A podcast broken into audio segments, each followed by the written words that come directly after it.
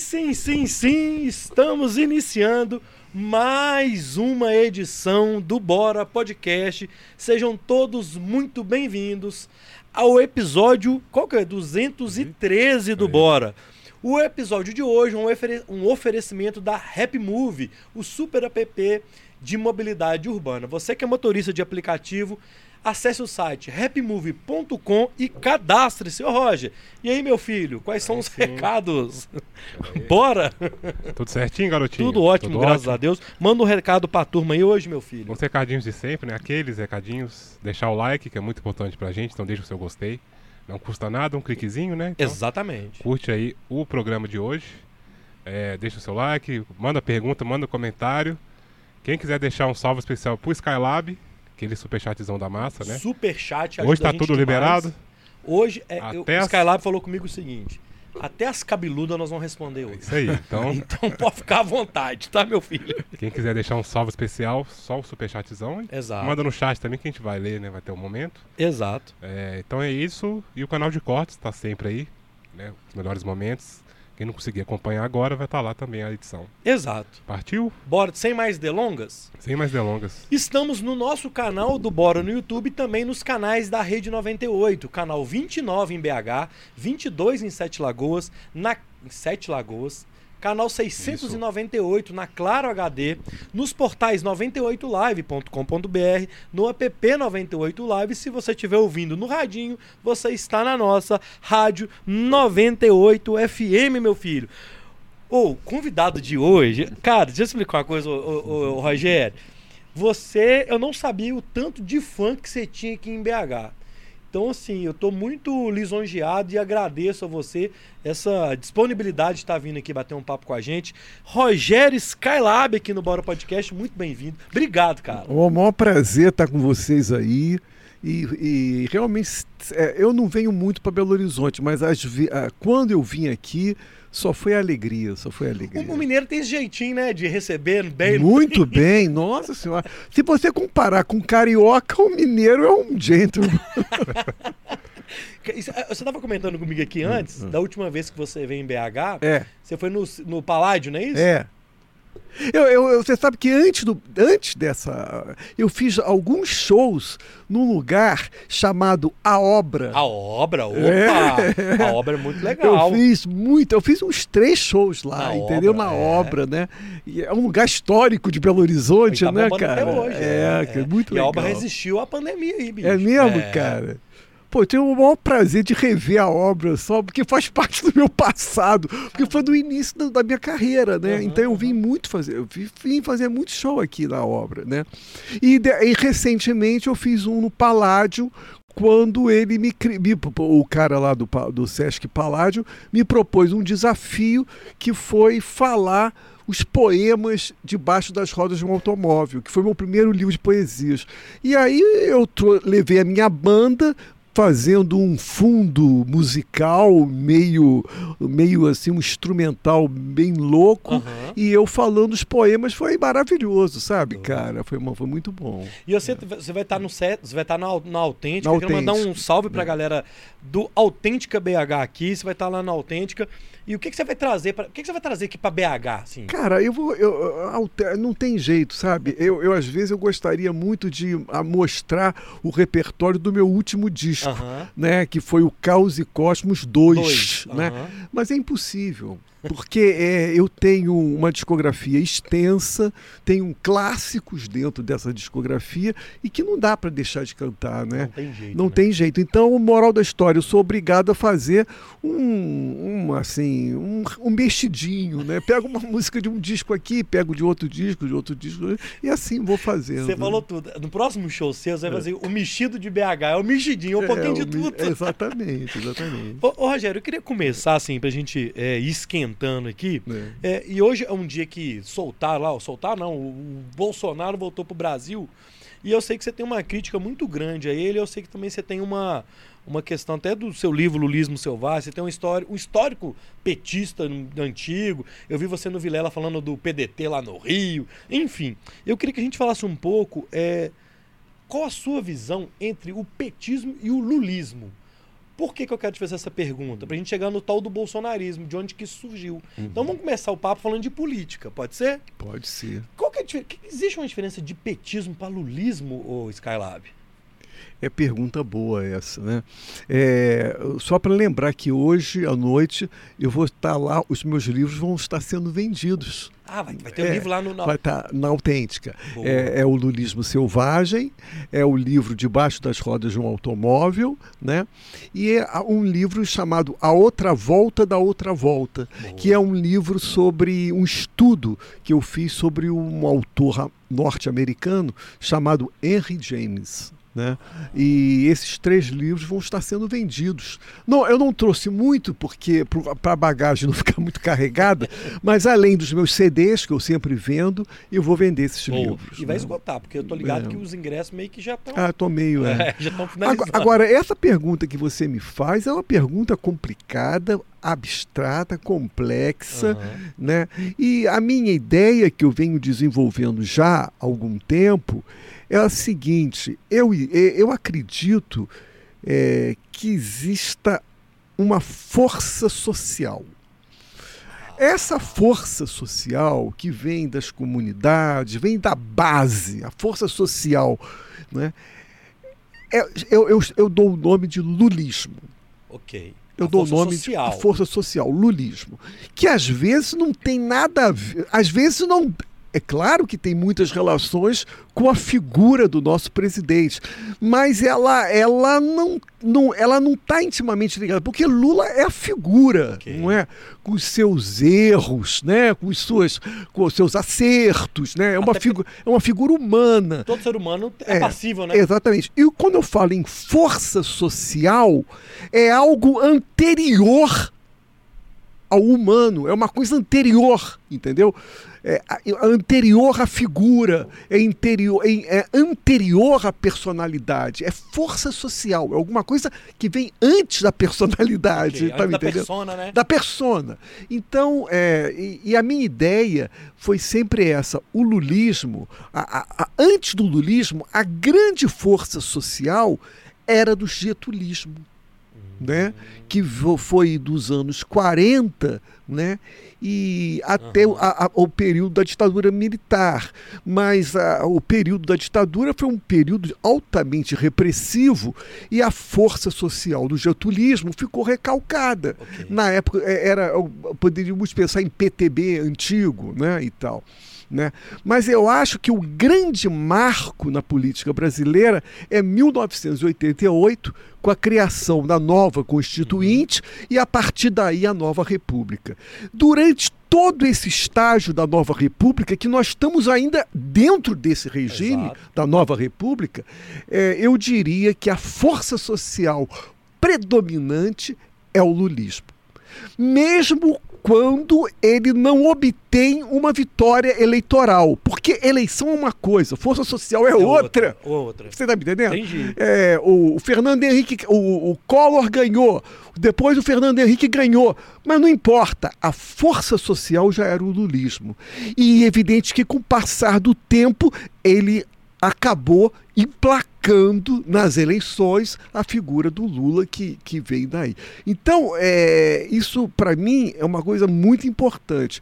A força social, lulismo, não se, não se identifica necessariamente, claro que tem ramificações, mas não se identifica necessariamente com a figura Lula. Você está me entendendo? E nem, e muito menos com, a com o partido PT. Você está me entendendo? Ma- Mas então, assim, você desculpa te cortar. Você acha que o bolsonarismo também pode ser uma, uma questão que ele não está tão ligado à figura do Bolsonaro? Exato, perfeito. Perfeito. Perfeito. Perfeito. Perfeito. E não deixa de ser uma força social. Ok. Não deixa de ser uma força Daqueles social. conservadores que estavam lá É. adormecidos, né? Agora, se você me perguntar qual é a força social hegemônica no Brasil desde 1988 até os dias de hoje, eu te falo tranquilamente. Chama-se lulismo. Caramba. Evidentemente que você falou muito bem, o bolsonarismo é uma força social, mas ela não é hegemônica.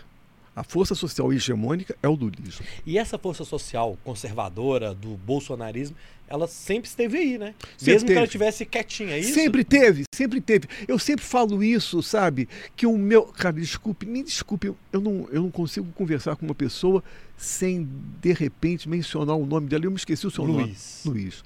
Ô, ô, Luiz, é, é, eu sempre digo, desde a época da nossa colonização, que o nosso país é um país dividido.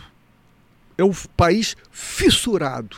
Ele é fissurado, ele é dividido. Isso nunca, isso está na história, está desde a época da colonização, né? E mudou em alguns momentos. Em alguns momentos isso acontece. Por exemplo, vamos pensar no início da ditadura militar, com aquela revolução da classe média, a classe média pátria, família e liberdade. É. Se lembra? Aham. Todos indo para a rua para defender o militarismo ali.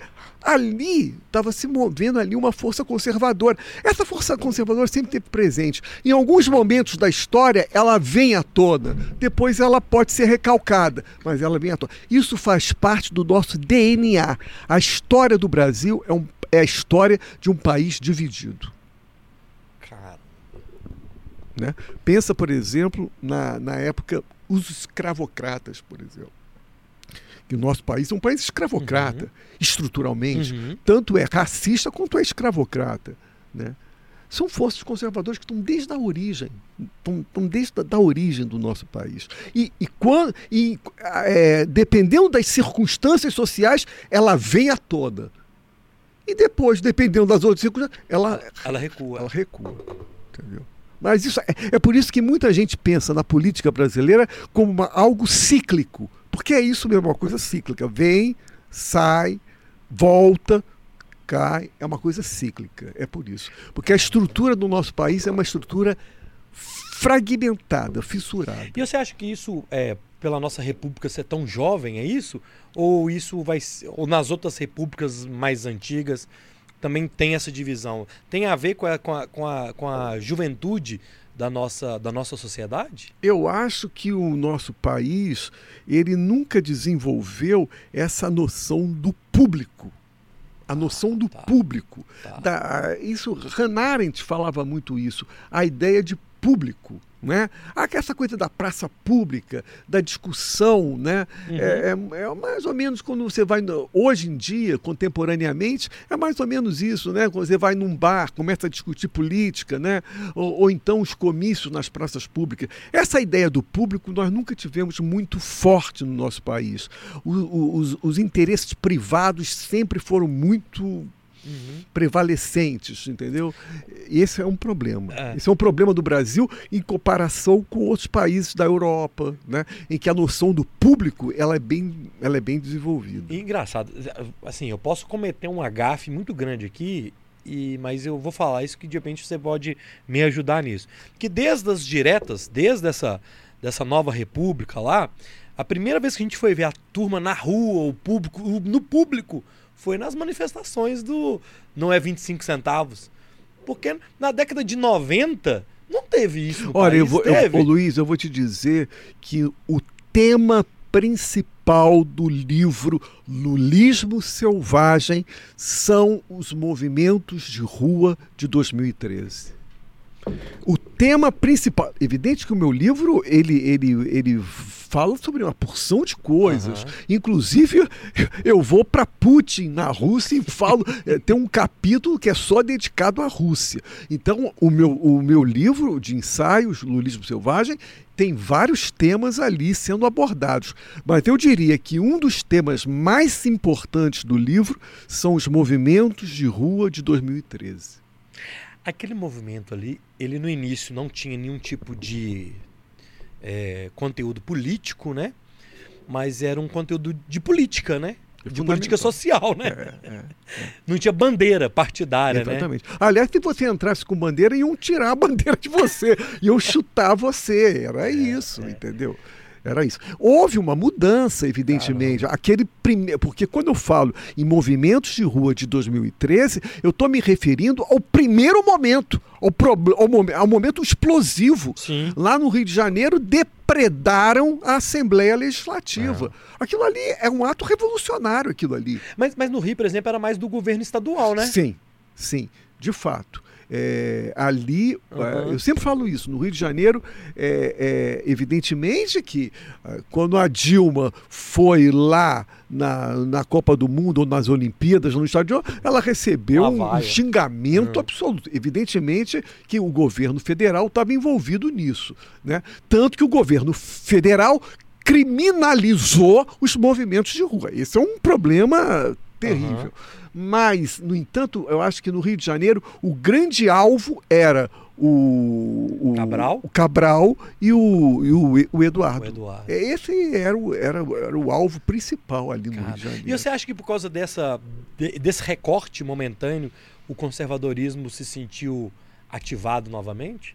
A, a galera da direita, tipo assim, opa, porque o Bolsonaro começou a falar. Foi nessa época. Começou você, a ir em programa de TV. Sabe, você sabe por quê? É porque quando houve aquela explosão, foi terra arrasada, não poderia ninguém aparecer com bandeira. Né? Exato. É, eles faziam questão disso. Ela foi terra arrasada. Em política, você não pode fazer terra arrasada, porque não existe espaço vazio em política. Esse é que é o problema. É o PT tem uma visão um pouco diferente da minha, entendeu? Hum. O PT acha que o ovo da serpente foi chocado nos movimentos de rua de 2013. Eu não digo isso. Eu não digo isso. O movimento de rua de 2013, a explosão inicial foi terra arrasada. Só que não existe espaço vazio em política. E aí a direita foi rapidamente se apossou. Ah. E, e, evidentemente que a esquerda tem que ser criticada. Eu, eu nunca mais vou me esquecer que quando o, o Bolsonaro ganhou as eleições do Haddad, houve um encontro na USP né? Uhum. Com todos os Marilena Chauí, Safatli, todos eles lá, né? É, os principais ali. Né? E eles falavam, a grande questão após a derrota foi justamente fazer uma autocrítica, eh, justamente na, no sentido do abandono. Né? O partido se acomodou e, se, e, e abandonou as bases ali. Uhum. E, e, aí isso é imperdoável, isso não tem perdão. Você, quando você comete esse erro, você vai. Isso, esse erro vai ser cobrado lá na frente. É, gente, vocês estão vendo aí que o papo, o homem é brabo, ó. Tá todo, o chat tá bombando aqui, já chegou o superchat. Eu vou fazer o seguinte: vou fazer uma pergunta pro Roger aqui, quero ver se você tem resposta, hein, Skylab? Ô, Roger, você tem cigarro aí, meu filho? Opa. Aí, meu, aí, meu, aí, meu, tem cigarro aí? Cigarro. Tem cigarro aí? Ô, gente boa! Ô, gente boa! Tem cigarro aí? Cigarro. Tem cigarro aí? Aí, vé, vé, aí, vé, vé, aí, vé, aí, vé. Tem cigarro aí? Cigarro. Tem cigarro aí? Terezinha! Tem cigarro aí? Cigarro. Tem cigarro aí? Se vocês não estiverem batendo palma aí, a internet suas vai cair, viu, meu filho? Vai mandando a sua pergunta, que a gente vai continuar o papo aqui. Como é que tá aí, minha filha, o primeiro bloco? Então, beleza, então. Vamos dar para fazer mais uma pra gente chamar o intervalo. Ô, ô Rogério, é, a sua música, é, muita gente acha que é rock, outros falam que é MPB. É, como é, qual é a influência do seu, da, da, da, sua arte musical, cara? Tudo, tudo. Influência de tudo. A, atualmente eu, eu, eu tô sendo. Eu tô, tô me amarrando muito no trap. Muita oh. gente do trap vem pegando as minhas músicas e fazendo novas remixagens, né, dentro do trap, entendeu? Então, cara, para mim, é, eu quero ficar. Eu acho que o artista que perde a noção dos, dos acontecimentos uhum. contemporâneos, ele fica anacrônico, né? Então, para mim, cara, eu estou me amarrando. Como, agora, tô, recentemente, eu fiz uma parceria com o DJ Renan da Penha, que trabalha com funk, né? E ele fez uma música, fizemos uma música maravilhosa, né? Chamada A Droga é Minha. Né? Uhum. De quem que é a droga? Eu me drogo? Não. Você, eu te drogo? Não, eu me drogo. A droga é sua? Não, a droga é minha. Se você fosse se drogar, quem não se drogaria? Eu me drogo. Eu te drogo? Não, eu me drogo. A droga é sua? Não, a droga é minha! A sua arte, ela é ambígua, né? Absolutamente ambígua. Você sabe, eu falei uma coisa no estado de, São, no estado de Minas agora, que eu achei que é tão importante que eu falei ali, sabe? Que é o seguinte, cara, assim, a minha, sabe, o, sabe o Jacomete? Hum. O Jacomete é um escultor maravilhoso, né, cara? E ele fazia umas esculturas, né, de uns homens finos, compridos, né? Que, que na verdade aquilo ali é arte, é, era uma, era uma coisa magra, crua, é, alguém com fome, uhum. sacou, cara? Eu, eu, eu, quando você fala nessa questão da minha música, eu, eu, eu, eu sinto a minha música mais ou menos é, nessa perspectiva, sabe? É uma arte crua. Eu trabalho com os materiais, cara. Eu não trabalho com ideologia, uhum. sacou, cara? Por isso que às vezes eu sinto às vezes um pouco de dificuldade, porque a, a, a, a, gênese da MPB, a, história, eu sou ligado a MPB, ponto final, uhum. tá? Evidentemente que eu trago coisas do rock, do funk e tal, mas a minha, a minha história é com a MPB como gênero. E, e, e a história da MPB como gênero foi uma história ligada desde a época dos anos 50 ou nos anos 60, ligado à ideologia, à política. Né? Uhum. Você veja, por exemplo, a, o papel da MPB em relação à ditadura militar. Né? Era um campo, né? era, era um dos raríssimos campos de resistência à ditadura militar. Eu acho que a gênese da música popular brasileira está ligada justamente a isso, a questão da política, a questão da uhum. ideologia. Veja, por exemplo, o hip hop, veja os racionais hoje em dia é, é uma coisa extremamente ligada à ideologia, à política. Essa é a, por isso que eu falo que dentro da música popular brasileira eu sou um cadáver, entendeu? Eu sou um cadáver porque eu não me sinto identificado com essa linha ideológica, né? Ainda que eu me sinta politicamente ligado à esquerda, mas no campo da música, no campo da arte, da música, o meu trabalho é eu, eu trabalho com os materiais, eu trabalho com uma coisa crua, uhum. arte crua, arte é, menos abstrata possível, né? mais material. Né? E, e por isso que às vezes eu sinto tanta dificuldade de me identificar com o movimento, com o conceito, da, com né? o conceito da música popular brasileira que sempre predominou é. nela. É assim, eu fico. Posso falar uma bobagem, mas eu, eu fico assim. É, do mesmo tempo que é minimalista, ela é muito direta, né? É, minimalista, direta, é, crua, crua. crua é. Né? Crua. Caramba. Olha, te dá um recado. Você que está acompanhando a gente na Rede 98, eu vou chamar um intervalo, é isso?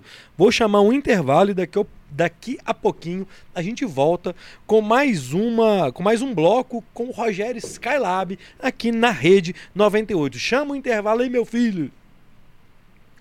Vocês estão no YouTube, a gente está fazendo essa primeira aqui, que é uma gravação que vai para a TV. Vocês continuam aí. E no final do segundo bloco eu vou finalizar, mas vocês continuem, que ainda vai ter mais papo depois no YouTube, beleza? Bora então para a chamada para o segundo bloco? Bora. Estamos de volta com o segundo bloco do Bora Podcast. Hoje a gente está recebendo aqui o compositor, cantor, poeta, escritor Rogério Skylab. E eu queria mandar um recado para você, motorista de app.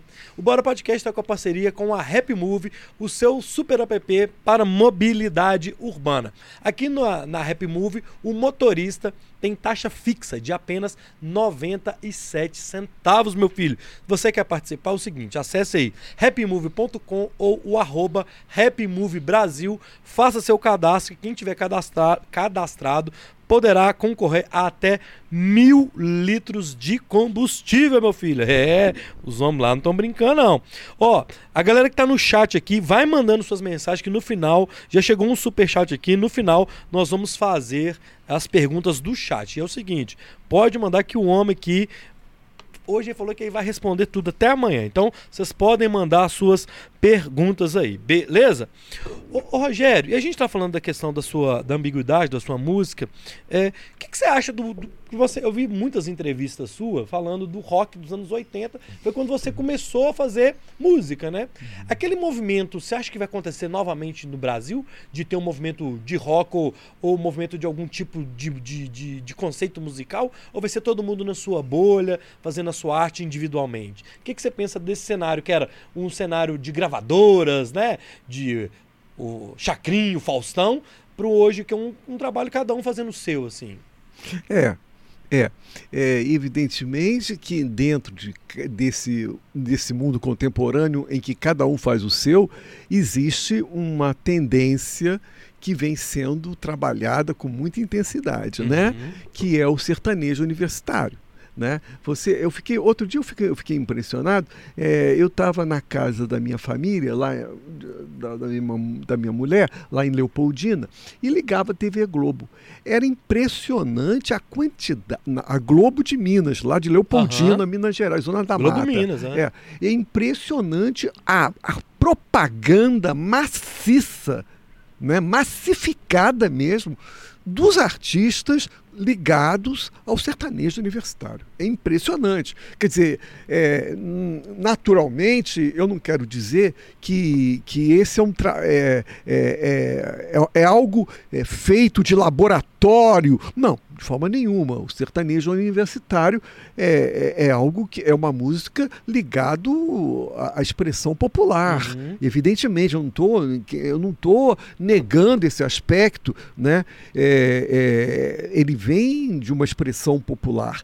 Agora, esse trabalho de massificação, aí é outra coisa. Aí é outra. Aí, aí, não é essa coisa de expressão popular, entendeu? É uma outra coisa uhum. que interfere nele para haver esse trabalho e de. de, da... Então, é, ainda que hoje, contemporaneamente, cada um está fazendo o seu lance, e eu acho isso muito legal, muito bacana, é, evidentemente que tem algo que está sobressaindo nisso em termos de o que roda mais dinheiro, o que roda, que é, o, o que roda mais negócio, tá. né? É, e eu não tenho dúvida que é, é, é, o sertanejo universitário. Tem uma pergunta aqui, chegou no chat, que é interessante, que é sobre esse assunto. O Rogério mandou um superchat pra gente, ele mandou aqui, ó. Qual a influência da Anitta e do Gustavo Lima na força social? A mídia tem medo dos verdadeiros letristas como você? Acho que tem isso também, da mídia ter um pouco de medo da questão que você é livre de falar o que você quer e não o que ela quer que você fale? Você acha que rola isso? Ou você acha que rola isso com uma Anitta da vida, um Gustavo Lima, esse sertanejo universitário, que eles de certa forma estão naquela rede ali do, da mídia? É, essa questão da mídia, ela é tão complicada, sabe, Luiz? Ela é tão complicada porque por exemplo, né, pensando na minha carreira, né, na minha carreira, desde quando você sabe que eu me fiz conhecido nacionalmente, quando você fala assim, ah, Belo Horizonte tem muito fã seu, né, Roja? Não é só Belo Horizonte, é no, é no país todo, porque o que me fez conhecido nacionalmente foram as minhas idas ao programa do Jô uhum. Soares. Né? O início da minha carreira. Isso daí foi, uma, foi algo assim que aconteceu? Não, foi algo que eu decidi, eu, eu, eu racionalmente, eu trabalhei nesse sentido, nessa direção. Para estar tá nessa mídia. Eu queria a grande mídia. Ok.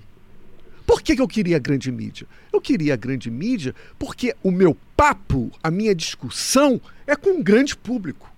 A minha discussão não é para o nicho. A minha, a minha discussão não é com os ilustres. A minha música não é para se tocar numa salinha de 60 pessoas. Eu até reconheço e respeito esses artistas que trabalham com isso. Mas o meu trabalho sempre foi, foi é, tá ligado à política mesmo. Tá. É a discussão com o grande público. Né? Evidentemente, quando eu falo discussão com o grande público, não é ficar refém do senso comum. Muito pelo contrário, né? Eu não sou refém no senso comum é, e nem sou o artista popular como a Ivete Sangalo. Evidente que a minha música nem poderia ser isso, mas eu quero discutir com o grande público. Tá. Entendeu? Então, é, a minha opção contemporânea, depois que, que o Jô Soares se foi, foram os, foram os podcasts. Uhum. Os podcasts, para mim, foram fundamentais. É, é uma nova linguagem da mídia contemporânea. Uhum. Né? Foi assim que eu tive no Flow, foi assim que eu tive na inteligência artificial, no Ben-Hur, e assim vai. E, e, vou estar em outros programas de podcast. Me interessa esse formato. É um formato contemporâneo com que você consegue discutir com um grande público. Sim. Inclusive com um público que não tem nada a ver comigo, entendeu? Às vezes despolitizado, absolutamente despolitizado. Não importa. O meu projeto com uma música também não deixa de ser um projeto político. Pode crer. Uhum. Então eu quero discutir com o grande público. Entendeu? Tá, tem, tem, uma, tem uma, uma certa relação com a militância. Ainda que esse tipo de militância que eu faço também ele é um pouco afastado dessa ideologia cheia de palavras de ordem né, que a política da MPB, que, que muitos, né, movimentos, por exemplo, você vai ver o hip hop, que tem importância fundamental, não estou desqualificando o hip hop, mas o hip hop, se você analisar, você vai ver algumas palavras de ordem. Né? No meu trabalho não tem palavra de ordem, entendeu? O meu trabalho é absolutamente, nesse sentido, o meu trabalho é absolutamente nihilista. Você está me entendendo? O, o, que, o que não deixa de ser um tipo de posicionamento político. Você está me entendendo o que eu quero dizer? Eu, eu, posso falar de uma forma que, por exemplo, é. eu entendo o seu trabalho de uma forma e admiro ele de uma forma, o Roger de outra, a Solange de outra, a Roberto. Cada um vai ter a sua interpretação Exato. e vai absorver aquilo de uma, da forma dele, é. da realidade dele. Tem isso? Tem a ver isso? Tem, tem, total, total, total. Porque para mim também uma noção de arte é justamente isso, não é? É, é você trabalhar com um espaço de abertura, né? um espaço de abertura de sentido em que cada um possa participar ativamente do trabalho uhum. e, e, colocar um sentido naquele trabalho, tá me entendendo? O problema é que quando você fecha muito, né? Você fecha muito ideologicamente, fecha muito politicamente, é, você perde essa noção de abertura, entendeu? Quando você fala de ambiguidade, é por aí também, uhum. né? Eu preciso dessa abertura, essa abertura para mim é fundamental. Caramba, isso é interessante, bicho. É. Porque o próprio Jô, é, eu vi você já falando, quando você foi nele a primeira vez, é, aquela primeira vez ela sempre tra traz um, um, choque. E a pessoa talvez não estava entendendo no primeiro momento. Só que você começou a fazer o som, aí quebrou o gelo da turma, né? Então acontece isso também, né? Dessa primeira impressão, você dá aquele choque. É, é. Esse primeiro, você está relembrando esse primeiro programa no Jô, esse, pro, esse primeiro programa, eu sempre conto porque. Você falou ele, mal só do Ayrton Senna. Ele né? foi. Tra...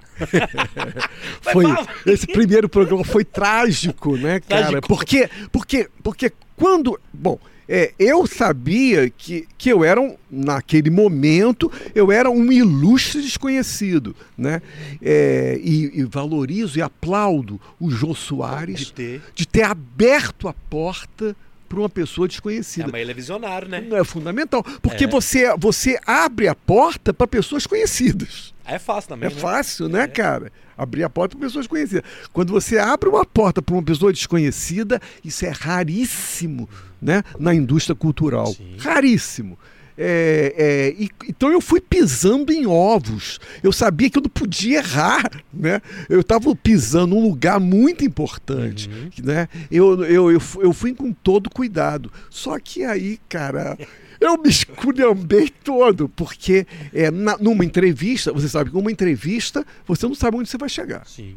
É aberto aqui, né? Olha, a entrevista é um lugar desconhecido. Você não sabe onde vai chegar numa entrevista. É e eu não sei de fato como que eu cheguei nesse lugar na entrevista do Jô que eu fui me deu na cabeça de eu criticar o cara que tinha um dos caras mais importantes para o Brasil e para o povo paulistano, que é Ayrton Senna, que tinha falecido recentemente. Que é né? pior ainda. Que é pior ainda. E ali, naquele calor da discussão, eu chego ao ponto de soltar uma frase é, ícone, né? Quando eu digo que o Ayrton Senna é um peão das multinacionais. Quando eu falei isso, cara, aí foi demais, aí foi, foi excessivo, né, e o cara? Jô, e o Jô? Não, o João fechou a cara em, na hora. E o público também vaiou. Não, eu recebi uma vaia, porra, do público. Sério, mano? Naquele momento, ô Luiz, naquele momento, eu falei, fudeu. Eu não volto mais Nunca aqui. mais. Sabe uma coisa? Vou, eu vou agora. Foda-se. Foda-se, agora eu tô relaxado, não tem mais jeito e tal. Aí o Jô resolveu, deu na cabeça de me pedir para eu dar uma palhinha de uma música do disco que eu tinha lançado. Aí eu cantei a música. Cara, aí o jogo começou a virar. O jogo começou a virar, foi uma virada espetacular. Maravilhoso. Porque o público riu espontaneamente. Aquele público que tinha me vaiado minutos atrás começou a rir e gostar espontaneamente, levando o Jô também a gostar da Aham. coisa. Continuou a me pedir outras palhinhas de outras músicas. E naquele momento, quando terminou a entrevista, eu falei para mim: eu vou voltar sempre a esse Sim. programa. Foi uma virada espetacular. E foi dito e entendeu? feito, né? Que realmente você Não, voltou todos eu- os lançamentos de disco até. Ao ponto, ao ponto de, quando ele fez as últimas entrevistas, quando ele estava indo embora, é, eu pensava que ele estava até preocupado que ele não fosse me chamar, Uhum. né? E ele me chamou e abriu o programa falando assim: eu não podia deixar de chamar essa pessoa que está identificado profundamente ao nosso Poxa, programa. Que moral, hein?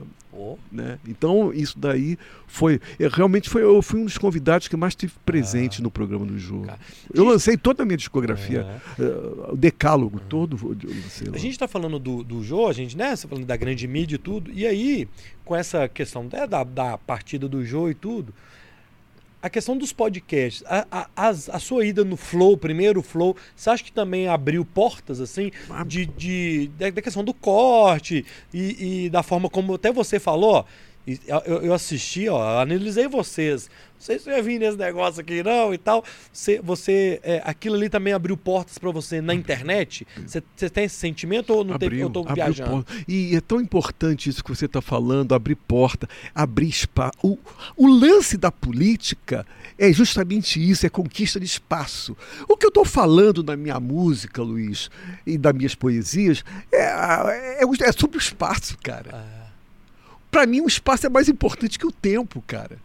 O espaço é fundamental, sacou, cara? Eu tô falando de espaço o tempo todo. Eu tem uma frase famosa que alguns do hip hop falavam, né? Que se você tá num, num bar e tá cercado de fascistas, você tem que cair fora, porque você será fascista Também. também. Eu mudei essa frase completamente. Se eu tô num bar cercado de fascistas, eu fico até o final. Eu só vou embora quando o último fascista cair fora. Porque é, uma, é, uma- é- é- é- é conquista de espaço, cara. Tem um espaço vazio ali, você tá ocupando esse espaço. Lógico, é é, é, é conquista de espaço. Então eu não vou me. Eu jamais vou, vou me retirar para deixar o espaço para eles. Né? O espaço vazio, não existe espaço vazio na política, você já me falou isso, já É. teve político aqui falando isso. É pra vida também, né, ô, Rogério? Porque é o seguinte, na vida tem isso, você tem o tempo inteiro ocupando espaço. Exatamente. O grande tema do meu trabalho é o espaço, sabe, cara? Caramba. O grande tema do meu trabalho é o espaço. Mas você me perguntou uma coisa mesmo, o que, que foi? Nem eu sei o que, é que eu te perguntei. Não, mas Então, você me fez uma última pergunta que eu achei tão bacana, mas eu não sei o que, que você falou. estamos falando do jogo do Flow, se ele abriu a Ah, do porta e Flow. tal. é. Do Flow, exatamente, do Flow. Cara, eu fiquei preocupadíssimo quando eu recebi o convite do Flow. Preocupadíssimo. Ligou para minha mulher, para minha produtora, né, para falar. Ela falou: "Eu vou conversar com o Rogério". Aí foi falar comigo, eu falei: "Cara". Aí comecei a ver os programas deles, né, só chamando menininho de joguinho, de Isso. joguinho, tudo despolitizado, tudo anti-PT, né? Falei: "Cara, o que que eu vou fazer aí, cara?" É justamente isso. Eu fui ali.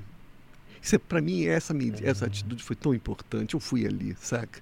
Eu fui ali. E, e não é só isso, não é só que eu fui ali.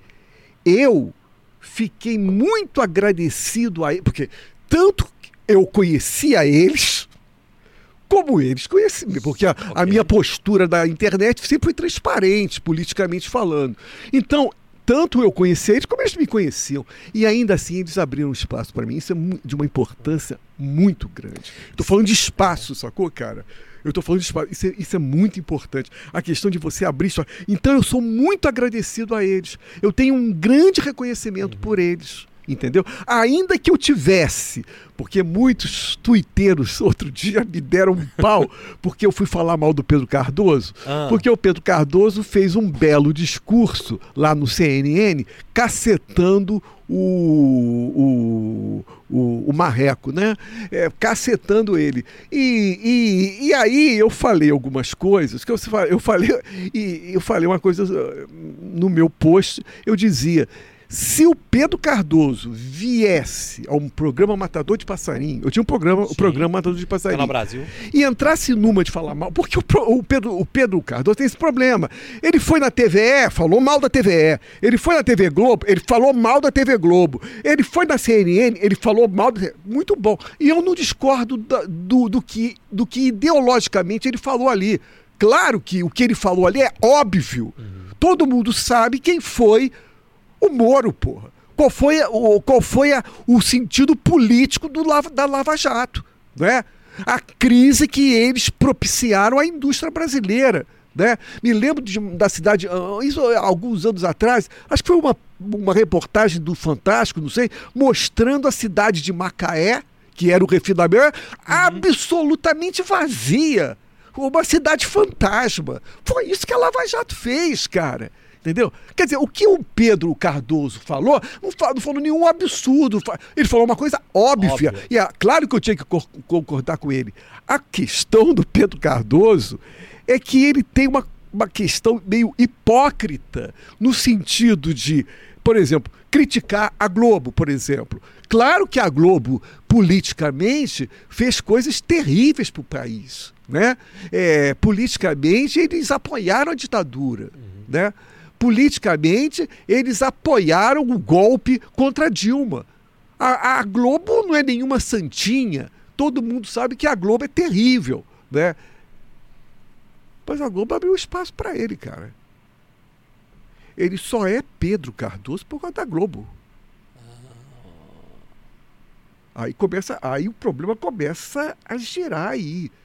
Olha só a questão da hipocrisia aí. Uhum. Se a Globo não tivesse aberto para ele, a Globo tinha ter aberto para um outro ator.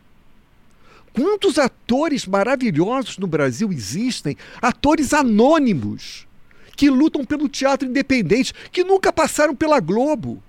Esses são verdadeiros operários. Não é, não é, o Pedro Cardoso. O Pedro Cardoso teve um contrato com a Globo e, é, a longo prazo ganhando muito bem e adquirindo todo um prestígio social. Ele tem esse prestígio, esse lugar de fala, por causa de quê, porra?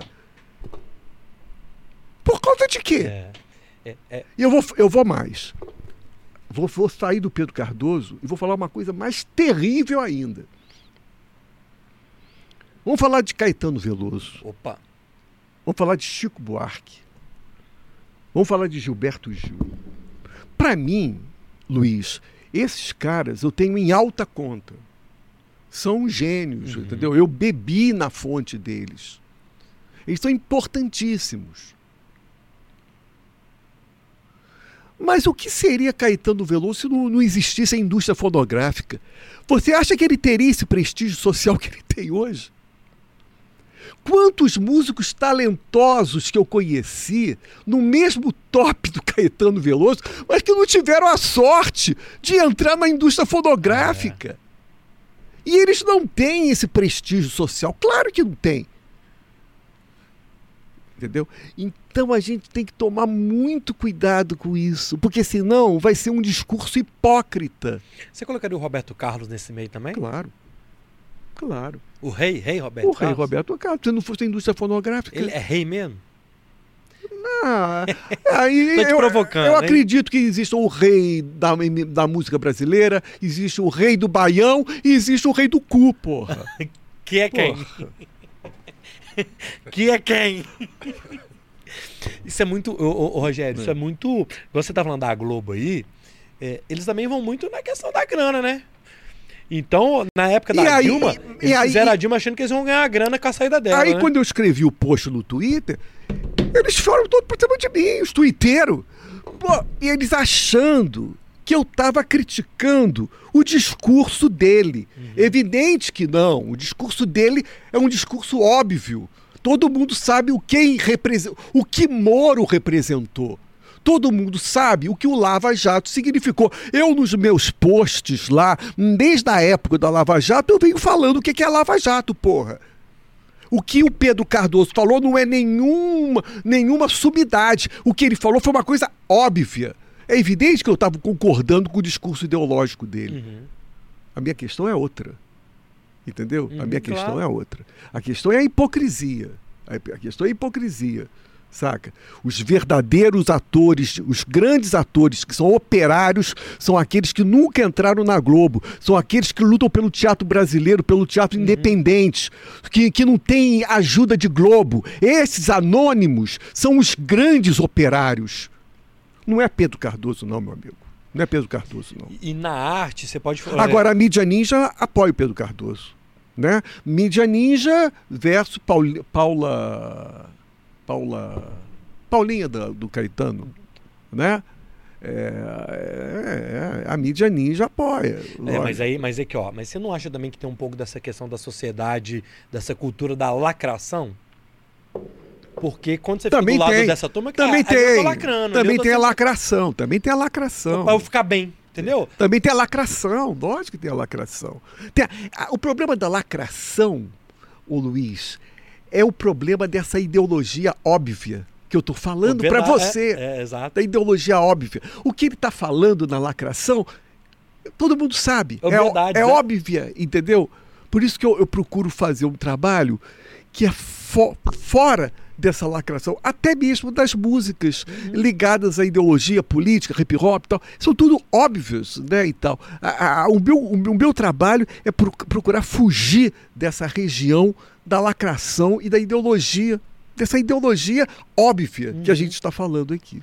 Cara, engraçado, porque aí você fala assim, e aí você é admirado por muitos, e muitos também acham que é graça, que não sei o quê, esse cara é maluco, ele é doido, que não sei o quê.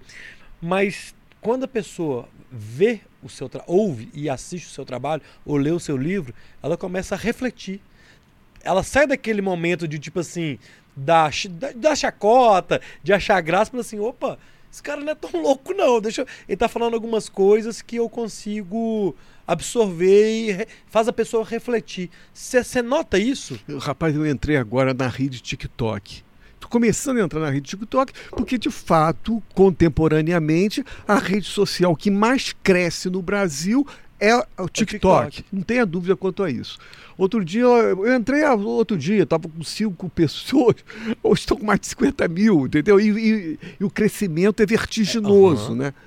Mas se você ouvir, receber, se você ler os comentários que muitos deles fazem é um comentário absolutamente ofensivo, de ofender. Eu sempre digo isso. Se eu fosse uma pessoa muito sensível, eu jamais frequentaria isso. Mas eu, eu sempre digo, eu não sou sensível, entendeu? O que interessa é a minha rede crescendo cada vez mais, claro. entendeu? Agora, é, é exposição, né? É impressionante a capacidade de ofensa dessas redes. Mas é porque tá não... tá atrás do celular. Exatamente, está ali atrás do celular e está ofendendo. Agora, para mim, não, eu não me importo com isso. Pode ofender, não tem problema nenhum. Não tem problema nenhum. Entendeu? Quem que faz a curadoria do que é loucura, do que, que é real, do que, que é poético, do que, que é uma arte individual? Não tem, né? Não tem. É individual essa curadoria, né? É. Eu, cada um tem o seu gosto pessoal, é, né? Agora, normalmente, quando uma pessoa me ofende bravo, eu tenho uma mania de tentar olhar o perfil do sujeito. Ah, aí você já descobre. Aí muito... quando vem a foto do perfil do sujeito, tá tudo explicado. Fala muito, né? Tá tudo explicado. A foto diz por si. Diz muito, né? Diz muito. Ô, como é que tá aí, minha jovem? É, então beleza. Então vamos, vamos tocando aqui, que daqui a pouco a gente. Ó, quem tá no chat aí, tem perguntas aqui. É o seguinte. Eu queria que tem muita gente de fora. Eu queria que vocês falassem de onde vocês estão falando. E eu vou ler aqui duas perguntas. É, total, total, total. É, ah, tá. O Alessandro Silva. Vou ler, vou ler do Alessandro, tá? É, sobre suas visitas em universidades, você acha que com a demonização das universidades por parte da extrema-direita, a sua visita a universidades ficou rara? Espero nossa foto amanhã, no meu aniversário. O Alessandro vai estar no show lá, Alessandro. Salve, viu, meu filho? É, você acha que existe uma. Essa questão da universidade, da, da educação, ela tá. Deixa eu falar uma coisa sobre a universidade. É, e é uma, é, uma, é uma coisa que eu tenho lido recentemente e tenho pensado, refletido muito, sabe?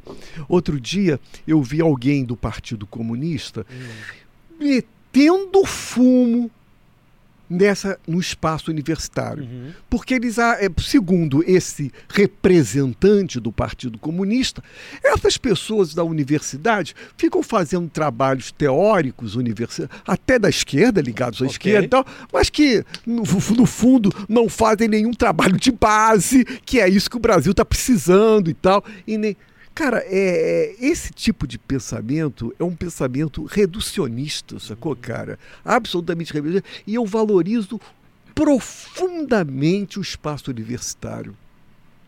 Profundamente eu valorizo o espaço universitário. Entendeu? Eu jamais desvalorizarei o espaço universitário. Ela, essa, essa, essa pessoa está falando isso, é, que eu não vou, mas, cara, não é. Eu, a questão é a questão de show de ir para o espaço universitário para fazer show, eu já fiz em alguns lugares, por exemplo, em São Carlos, no interior de São Paulo, já foi, eu fui lá na, no acadêmico, lá, é, é, é no Grêmio Acadêmico uhum. lá da Universidade de São, Paulo, de São Carlos.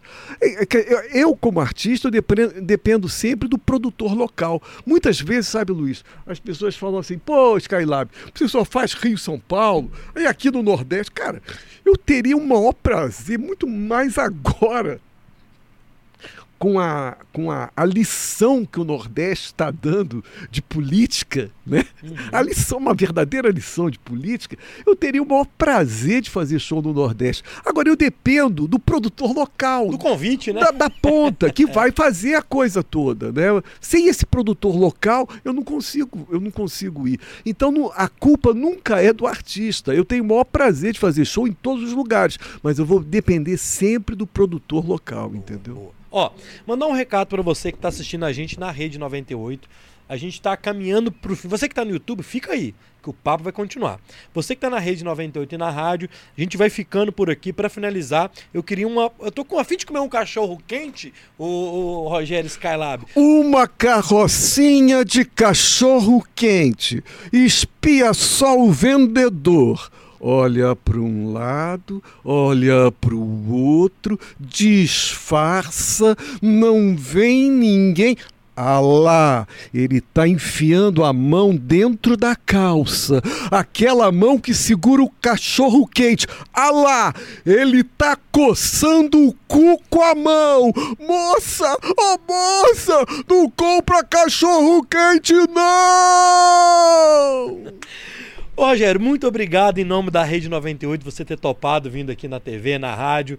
É, espero que você tenha uma boa estada aqui em BH, o show lá na Autêntica, bombado. Muito obrigado. Manda um recado final para quem assistiu a gente na TV aqui. Obrigado mesmo. Cara. Poxa, olha, um maior prazer estar conversando com você, né? E a todos que tiveram paciência de ouvir o meu papo, né? E, e aos que são de Belo Horizonte, convidar que ainda tem ingressos é. né? É, para o show é, de, de, amanhã, né? É, a partir das 21 horas, na Autêntica. Na Autêntica, meu é. filho. É isso aí. Valeu. O Bora de hoje foi um oferecimento da Happy Move, o seu super app de mobilidade. Acesse happymove.com, cadastre-se e concorra a vários prêmios. Valeu, Roger, valeu, direção da 98, valeu, Roberta Solange, obrigado, Rogério Skylab. Este foi o Bora na Rede 98. Fui! A gente continua agora no YouTube, que a gravação já está feita, meu filho. E agora eu vou atender a turma aqui, tá, Rogério? Vamos lá, vamos lá. As agora... perguntas são fundamentais, porque quem faz a pergunta normalmente conhece bem o meu trabalho. Exato. Normalmente o jornalista já não conhece tanto, mas o cara que faz a pergunta, ah, ele, acompanha. Ele, ele, acompanha. Tem um, várias perguntas aqui, a gente está aqui no, no podcast, a gente está falando de podcast, a gente falou do Flow, e eu sempre quis te encontrar para falar que você é um profeta Porque o que você fez lá no Flow, você fez o. Você profetizou não o desastre do que o, o Monark falou, mas ele, você falou, cara, vocês não estão num barzinho, vocês não estão num boteco. Então vocês têm que ter responsabilidade no que você fala. É. E aqui na internet a gente tem muito disso, né? Porque tá nós dois aqui batendo papo, só que tá um milhão de gente assistindo. Exatamente. Então a gente tem que ter essa noção. Exatamente. Você acha que a gente. É isso mesmo? É isso mesmo. Tem que, por mais que você tenha liberdade de se expressar, você também não pode tudo? É isso? Exatamente. Exatamente. É, é, o que eu falei para ele da diferença. É porque ele achava que ele queria que o flow fosse uma conversa de boteco. Era essa a ideia dele. E eu falei para ele que é impossível ser uma conversa de boteco a partir do momento que tem milhões de pessoas assistindo o programa. E que ele, querendo ou não, por ser um programa de entrevista, acaba sempre sendo um programa jornalístico. Ok. Né? É um programa de jornalismo. Pode ele nunca ter estudado jornalismo, não importa, é de comunicação, não tem problema. Mas ele é um programa jornalístico, não tem, não tem como fugir disso. Né? Então, se eu estou numa conversa de boteco, eu e você, mais dois, três, eu posso falar qual que é barbaridade que tá legal. Ficou entre a gente Ficou ali. legal. Eu posso até dizer que eu sou a favor do partido nazista. eu sou a favor, eu sou a favor até da legalização do nazismo. Numa conversa de boteco posso falar qualquer barbaridade. Ah, num programa como esse você não pode falar não isso. Pode, é. né? Por exemplo, o que ele falou, o que o seu monarca falou. E olha, eu vou te falar uma coisa, depois eu vou te dizer. O que o seu monarca falou é, é crime no Brasil, na Alemanha, nos Estados Unidos talvez não, não, nos Estados Unidos não é, mas na Alemanha também é crime. Se o seu, se o seu, o seu monarca estivesse falando no estúdio, na Alemanha, o que ele falou, ele sairia do estúdio direto para delegacia. Direto, né? Direto, não tinha meia conversa, veio direto para delegacia, entendeu? Então esse negócio de liberdade de expressão, a gente tem que tomar cuidado com isso, entendeu? Porque é, defendendo a liberdade de expressão, você fala qualquer barbaridade antiética. Uhum. Qualquer coisa antiética, você fala qualquer barbaridade. Então é um perigo esse negócio de liberdade de expressão. Para falar o quê? Depende como liberdade de expressão. Né? É, mas aí tem um, aí tem um, tem um limite nisso, né? É? Tem um limite, tem uma linha tênue ali, porque eu quero às vezes falar o que eu quero falar, mas às vezes eu não posso. Exatamente. Olha só, é uma coisa do humor brasileiro. Isso é uma coisa que eu já... do limite do humor, né? É a questão do humor. Por exemplo, eu acho que é, o humor tem um limite, né? Eu acho que, por exemplo, a, o, a ponta a ponta desse limite é o politicamente incorreto. O politicamente incorreto é absolutamente perfeito. Né? Porque o politicamente incorreto, você está falando algo que o Estado, né, que a sociedade é, condena. Mas, por exemplo, naquela sociedade ali, se você for para uma outra região, pô, não será politicamente. Aquela realidade. Né? Exatamente. O politicamente incorreto, então, ele fica dependendo de uma moral né, de uma região, de um país, de uma época, politicamente correto falando isso. Quando você ultrapassa essa linha e chega no antiético, aí não tem esse negócio de espaço, não tem esse negócio de tempo, não tem nada disso. Caramba. O antiético é uma outra coisa. Então, eu acho que o limite do humor é justamente isso: é saber o momento que você está ultrapassando politicamente incorreto e está chegando no antiético. Esse que é o problema. E aí você aí você tem que responder por isso, eu acho. Na internet, você mesmo virou meme de muitas das suas entrevistas, é, lá com o Defante, o próprio Flow, com o Gentili. É, esse negócio de. Você tem essa preocupação de, tipo assim, das pessoas acabarem entendendo, só conhecendo essa parte que a gente acha divertida ou que a gente acha assustadora. Olha o que ele falou, que, que essa sociedade conservadora nossa. Você acha que você tem esse tipo de preocupação de, de ser entendido que não é só o meme, que você tem tudo isso que a gente está falando aqui. É. Nós falando de sociedade, cara. É. Tá tendo um papo de alta qualidade é, é. filosófica que a é. gente está falando aqui, mas acaba que eu faço um cortezinho de você falando, ah, deu o cu três vezes. E isso que viraliza e vira um meme, entendeu? você tem essa percepção ou não? Tu ia falar isso, né? Três vezes! Bolsonarista adora isso.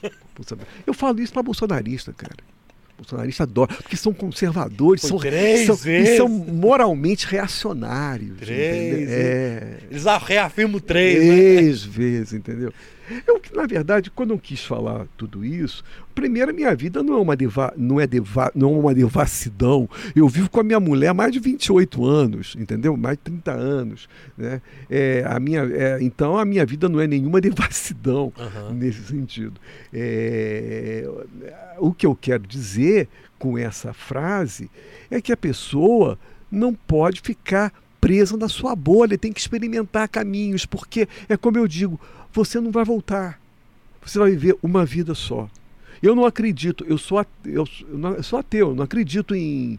Eu não acredito em retorno, de reencarnação, é, essa, essa, bale, tá essa balela toda, eu não acredito nada disso. Eu acho que nós temos uma existência apenas e nós temos que aproveitar essa existência no máximo. Por isso que a criança, para mim, é um grande modelo. A criança é um grande modelo também. A infância é um grande modelo sabe? Por isso que muita gente fala: ah, eu nunca vou me esquecer quando eu lancei o Skylab 4, um crítico do jornal O Globo falou: essa música é de jardim de infância, entendeu? Porque eu colocava temas com uma liberdade que só a infância é capaz de fazer isso, né, cara? Entendeu? A, a infância tem um valor muito forte também para para mim, para minha obra. Né? Então eu acho que quando você tem uma existência, você tem que aproveitar o máximo dessa existência, experimentar todos os caminhos possíveis. Por que, que você não pode experimentar dar o cu? Qual o problema de dar o cu? Vamos experimentar dar o cu, qual o problema? Qual o problema disso? Entendeu? Então é isso que eu quis dizer. Entendeu? Eu, eu, eu, coloquei como exemplo da UCU, mas poderiam ser milhões de outros uhum. exemplos. Entendeu? É, mas é porque quando você fala isso, você, de certa forma, choca, né? É. Eu faço de propósito. Choca. É. Choca, porque isso chama atenção, né? É. Eu faço de propósito, né? Eu estou chegando num limite. Agora, é como você falou, conversar com um grande público, que sempre foi a minha, a minha vontade, é correr o risco de ser transformado em meme. Uhum. Eu sei disso. Eu tenho consciência disso. Né? Eu, tô, eu tenho a consciência de que eu estou sendo transformado num personagem folclórico. Você tem essa consciência? Eu tenho essa consciência. O risco que eu corro. Uhum. Porque, veja bem, Luiz, se eu estivesse falando com uma galera universitária de 60 pessoas, esse tipo de risco eu não ia correr. Mas como eu estou correndo, eu estou discutindo com um grande público, eu estou correndo um sério risco de ser transformado em meme, de ser ofendido, de ser. Esse risco eu estou correndo conscientemente. Entendeu? Caramba. Nunca vi você falando isso não, velho. Caramba, que legal. Ó, hoje, sua, sua, discografia tá toda no Spotify, tá toda nas.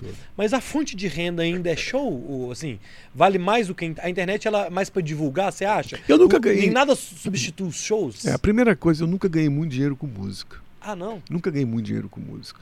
Eu nunca ganhei dinheiro. Porque fazendo o tipo de música que eu faço, do jeito que eu quero, você realmente corre o risco de não ganhar muito dinheiro com isso. Então, evidentemente que eu tenho uma outra fonte de renda, né? Mas assim, quando você me pergunta como que eu ganho dinheiro com música, eu ganho dessas duas formas. Ou fazendo show, né? E às vezes eu sou preguiçoso mesmo, entendeu? E aí eu passo, às vezes eu sou muito preguiçoso e a minha mulher que está me dando chicote, porque é, porque eu sou um preguiçoso. E, e, e, e, outra fonte de renda tem sido a, as plataformas digitais que tem sido para o artista uma outra fonte de renda. E que é uma fonte de divulgação, né? Também. Né? Também. É uma fonte rica de divulgação. Eu acho isso porque você falou do TikTok, o TikTok mesmo é uma coisa que a pessoa vê aquele corte ali vai procurar mais. Exatamente, sobre. exatamente. Você acaba chegando em mais gente exatamente. E, e, divulgando. Quer dizer, vale a pena você correr o risco da, da de ser transformado em meme ou, ou, ou de ser ofendido, como eu tenho sido ofendido constantemente. Né? Gente tá, a gente tá falando disso tudo, e eu vou quero voltar nessa questão social, que eu conversei outro dia com a, uma psicóloga, ela falou assim que a juventude hoje, é a moda é a bissexualidade na, na juventude. Na minha época era fumar um baseado e tomar um vinho na praça. Na época de não sei quem era. Numa... Você acha que a sociedade ela vem modificando? A sua juventude foi diferente da minha, que é diferente Sim. da juventude de hoje, assim? Sim. Você Isso... sabe onde é que eu quero chegar? Eu sei, é natural. Essa, essa, essa mudança é natural. Mas a gente tem que tomar muito cuidado com o que essa psicóloga falou, porque é, evidentemente que tem um segmento da juventude que está tendo um pensamento mais arejado, mais liberal, no sentido assim dos costumes, né? E a bissexualidade não ser problema nenhum, isso é algo absolutamente natural, né? Uma parte, um segmento dessa juventude. Uhum. Porque a outra parte, às vezes, vem com conservadorismo terrível. Né? Então é muito perigoso você generalizar. Entendeu? Você generalizar. É muito perigoso. Ah. Né? Um, um segmento realmente tem essa, essa coisa arejada, né? Mas tem uma, outro segmento extremamente conservador. E você não pode esquecer que na Europa, inclusive, o retorno desse movimento conservador de direita na política, ele, ele tem reverberação nos costumes também, ah. né? Então, assim, eu não sei, não dá para generalizar, entendeu? Não dá para generalizar. E a gente está falando disso, tem uma pergunta aqui do blog do Jorgui Skylab. O que você acha que vai acontecer com a humanidade com a inteligência artificial, artificial no nível que ela está chegando? Essas máquinas que querem fazer texto, fazer letra, fazer poema, a máquina fazendo isso. Você acredita nisso? Você acha que isso vai para frente ou Skylab? Eu não sei, eu, não sei, mas eu hum. quero ver, né? Eu tô, eu, eu tô muito curioso para ver. Um dia eu vou tentar fazer um texto através da máquina. É, eu tenho muito interesse oh. nessas coisas, sabe, é cara? É, é. Eu quero ver. Eu quero e vai ver. sair música. Pode sair. É. Por que não? O, Ma, o, ixi, o Marcelo, ele mandou até um, um, um, Marcelo J. Ribeiro, ele mandou um superchat pra gente aqui. Gostaria que o Skylab falasse sobre a performance da MC Pipoquinha. O pessoal gosta da zoeira.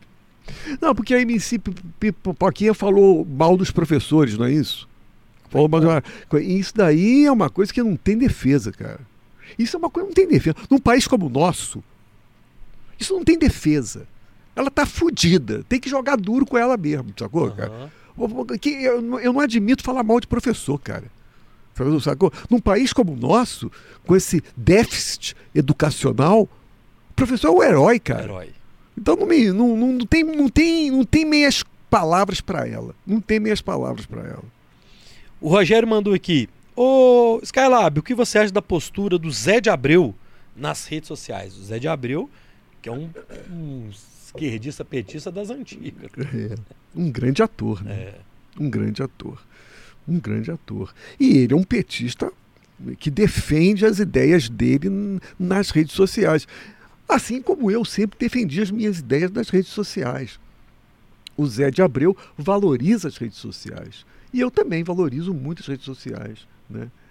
É, então, eu, eu, eu acho o Zé de Abreu, não tem nada contra o Zé de Abreu, uhum. não acho, eu acho que correta a atitude dele. Boa. O Leandro, o Leandro, foi você que mandou a mensagem hoje, que falou que queria as palhinhas, hoje mandou a mensagem pra gente, mandou aqui, ó. Ô Skylab, você considera o Skylab 6 e o 9 como os discos mais potentes do Decálogo?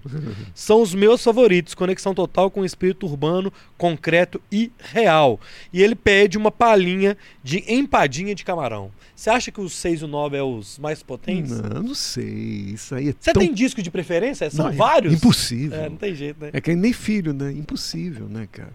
Impossível. É até a visão dele. Ele acha que no meu decálogo o 6 e, e o 9. Sendo que o 9, só para lembrar ele, o 9, na verdade, não é uma obra autoral no sentido de que o 9 é um DVD gravado. Então eu pego músicas de todo o meu repertório, né? Então esse é um aspecto, né? E ele acha que o Skylab 6 é um grande, é um bom disco. Eu acho todos bons discos. Você também, se, né? Senão eu não faria, né? Empadinha de camarão, faz uma palhinha aí para ele. Meu Deus, quanta empadinha elas me dão tanta alegria. Mas a empadinha de camarão é a rainha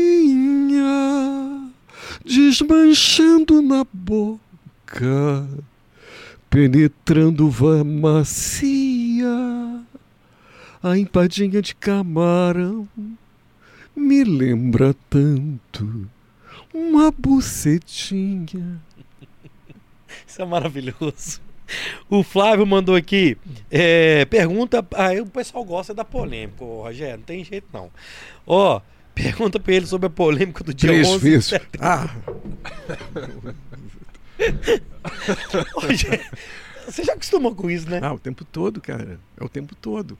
Esse daí é o, é o ônus. É o ônus do ofício. É o tempo todo, né? Que não tem a menor importância, mas eles se pegam nisso, então fica. Isso é muito doido. É. É porque no dia 11 de setembro eu queria fazer uma referência aos enlatados americanos que a gente assiste todo dia na televisão e que a Globo nos enterrava goela abaixo. né? Exato. né? Então eu dizia que o, aquele o atentado às Torres Gêmeas, né, me parecia que aquilo ali era mais um, um filme, um- mais um enlatado americano. Quantos enlatados americanos de, fe- de bomba, de v- v- vai acabar, Nova York vai ser explodida, a gente viu, né? a gente cansou de ver. É, Para mim era mais um enlatado aquilo ali. Não tinha a menor importância. Né? Nesse momento, é, quando veio a, a chamada, nesse momento estava alta a televisão, porque quando eu estou trepando no quarto, eu aumento o volume para os vizinhos não ouvirem os gemidos, né? E eu estava batendo uma punheta, eu estava pagando boquete. Né? Do- do- naquele momento. Ou seja, aquele enlatado para mim não tinha importância nenhuma. Exato. Isso é, isso é interessante porque a turma, ela. Essa entrelinha que você usa, não é todo mundo que pega. Ah, é. Cada um pega o que pode, né? Pega o que pode o que gosta, né? É, cada um que. Gostei! Gostei! É. Por que, que os bolsonaristas gostam tanto de pegar essa porra? Né? Essa é uma pergunta. Você é um cara bem humorado, Skylab? Não, eu sou péssimo, eu sou mal-humorado. Nossa senhora, eu sou muito O que, é que te mal-humorado. faz rir? Você tem alguma coisa que. O meu, o meu humor tá ligado ao mau humor, né? O meu humor tá ligado ao mau humor, né? É um mau humor, né? E tal, né? É um mau humor, né? Você, é- você é aquele cara que vê televisão, vê uma merda na televisão, você começa a xingar o cara? Ah, eu Tipo assim, nossa, isso é ruim pra caralho, tal, muito tal, tal. ruim. E televisão, eu sou da geração da, da televisão, sabe? Sim. Então eu sou um cara que ainda hoje eu pego o controle passo por todas as emissoras, inclusive o bispo falando. Eu vejo tudo, entendeu? É uma questão de. É uma, é uma relação com a televisão que foi uma relação geracional. Né? Depois, com o tempo, é que eu passei para o computador, para a internet. né? Que legal, que doideira. Vamos agora, a gente vai pro finalzinho, Skylab. Quero fazer duas, duas palhinhas. Pede, o Felipe Aruana tá pedindo aqui, ó. Palhinha de doutor, me explica, por favor. Doutor, me explica, porque aqui às vezes, quando eu fico parado sem fazer nada, o meu pau fica duro. Não é bexiga cheia, não é mulher pelada, é assim de repente, o meu pau fica duro. O meu pau fica duro, o meu pau fica duro. E por aí vai. E eu queria a Clarice. Ah, eu queria duas. Clarice e Fátima Bernardes. Aí pedido meu, hein? Clarice. Nome: Clarice. Altura: 1,80m. Esguia, magérrima. Olhos de esfinge. Pés pequenininhos. Mas tem uma trolha.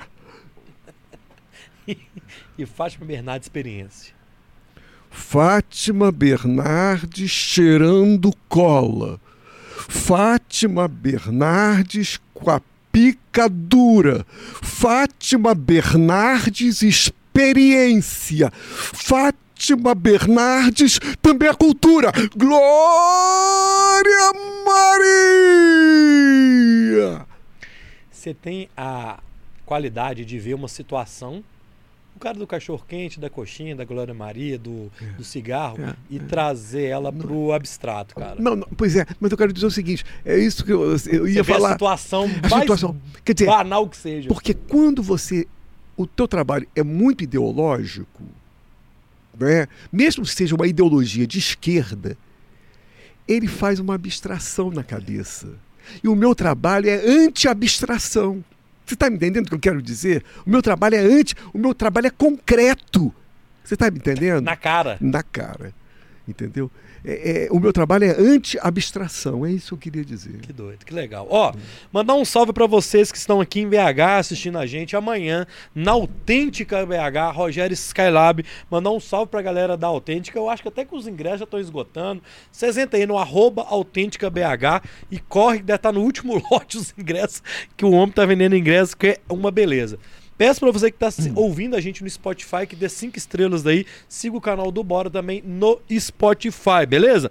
Ô Skylab, eu quero te agradecer, cara. Foi um prazer te receber aqui. Eu acho que espero que você tenha gostado muito do- da Poxa, nossa conversa. cara. Eu quero que você tenha uma grande apresentação amanhã e sempre que estiver em BH, a casa do Bora, casa 98 é sua. Manda um recado final pra quem tá com a gente até agora. Foi rapidinho, aqui é jogo rápido. Obrigado, viu, meu amigo? O maior prazer, uma- um dos grandes prazeres da minha vida é justamente isso aqui. É isso aqui. É poder conversar. É Né? isso. É, é- é curioso que às vezes na televisão você vê às vezes as pessoas falando, falando, né? Mas na vida real não é assim, né? É, eles estão fazendo um personagem, um tipo. Comigo não. O que eu estou conversando com você aqui, eu vou estar conversando no botequim ali. Aham. Por isso que eu sempre digo, o meu trabalho, eu não faço personagem nenhum, não tem personagem no meu trabalho. O que eu estou falando aqui para você, eu vou conversar ali no botequim. É a mesma coisa, não tem diferença. Talvez seja essa mágica que, da- das minhas participações em podcasts, eh, por aí fora. É porque quando a gente falou até no seu nome aqui, vira uma, uma- uma- um ambiente. O que, que ele vai falar? Como é que vai ser? Você tem essa. Você cria isso, essa expectativa nas pessoas. Só que aí você é você, né? Exatamente. Eu Aí, vejo. ó, uma música, hein? Eu sou eu. Aí, ó. Ainda que eu desconfie profundamente do eu. Este foi o Bora número 213. Muito obrigado a todo mundo que acompanhou a gente aqui até agora. A Solange, que ajudou a gente aí na produção de. é, foi muito gentil, viu? É, é difícil a gente arrumar assessoria boa, viu, meu filho? A gente já tá bem assessorado aí, ó. Obrigado, Solange. Valeu, Roger. Valeu, Roberta. Este foi o Bora número 213. A gente tá de volta segunda-feira com o pastor. Fábio Lacerda, certo? Fiquem com Deus. Este foi o Bora 213. Até a próxima. Fui!